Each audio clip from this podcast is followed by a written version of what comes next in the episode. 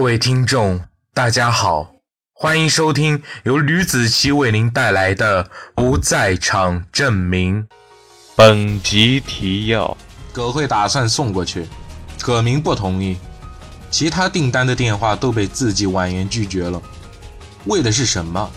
为的就是葛慧的脚伤可以休息。哥，你就让我去送吧，我脚腕崴了，虽然疼，但没有昨晚那么疼了。你错了。任何一个平头老百姓看到警察都会紧张的。每个人以前都有犯过错误的时候，就像我小学就偷过小卖部的果丹皮。嗯，不说这个。端元继续说：被性侵的、被猥亵的、被打的，还有一个是被骂的。张广伦在七点钟左右的时候打电话给面馆，让送餐。葛慧打算送过去，葛明不同意，其他订单的电话都被自己婉言拒绝了。为的是什么？为的就是葛慧的脚伤可以休息。哥，你就让我去送吧，我脚腕崴了，虽然疼，但没有昨晚那么疼了。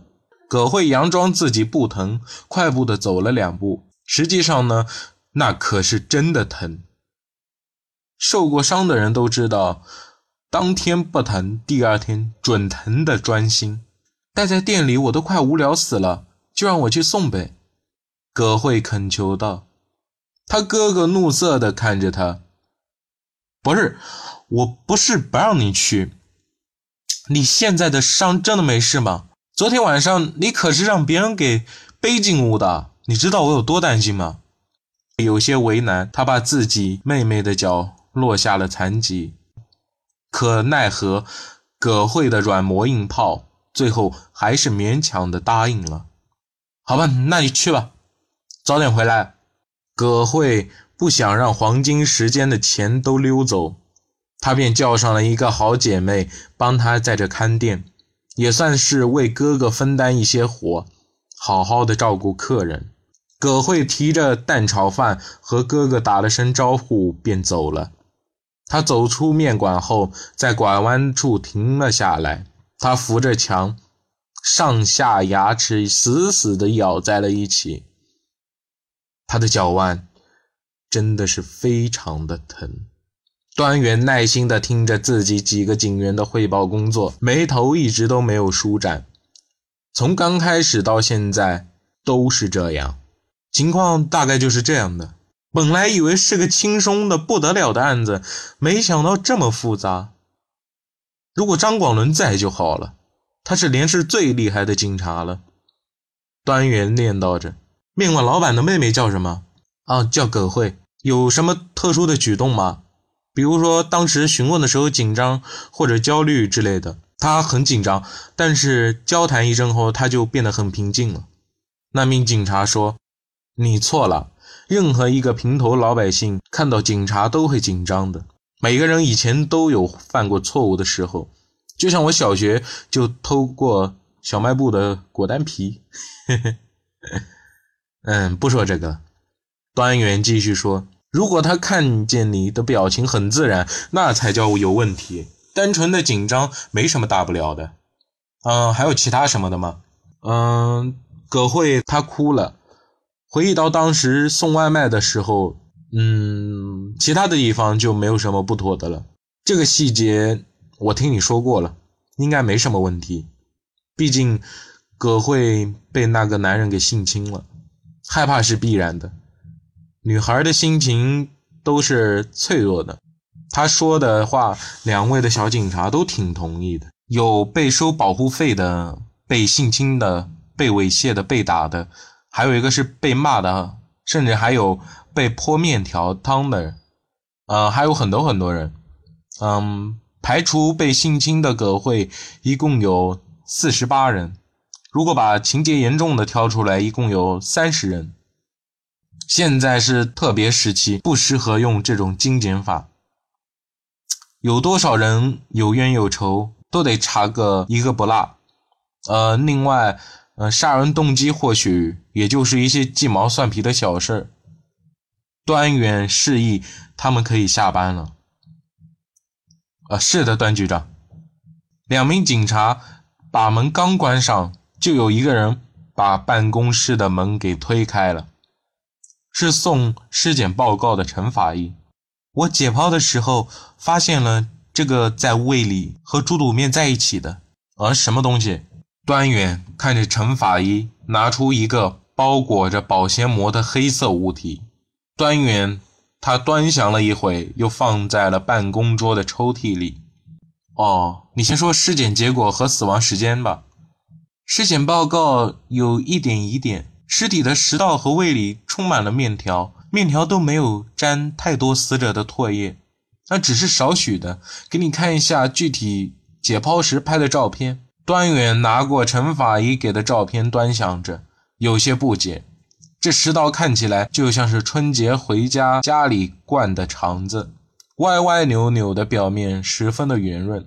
端远把心里的疑问告诉了法医。这种种现象表明，死者吃面的时候，食道已经没有任何蠕动功能了。具体点是，死者很可能吃面的时候已经死了，不过也有可能吃的太急，没有咀嚼，直接吞下去。嗯，但这不太可能。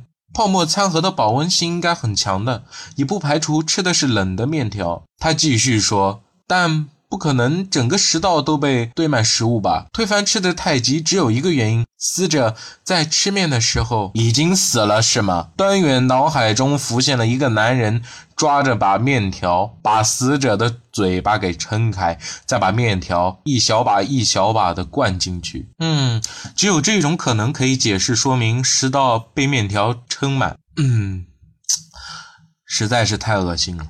面条是什么形状的？整条灌进去的吗？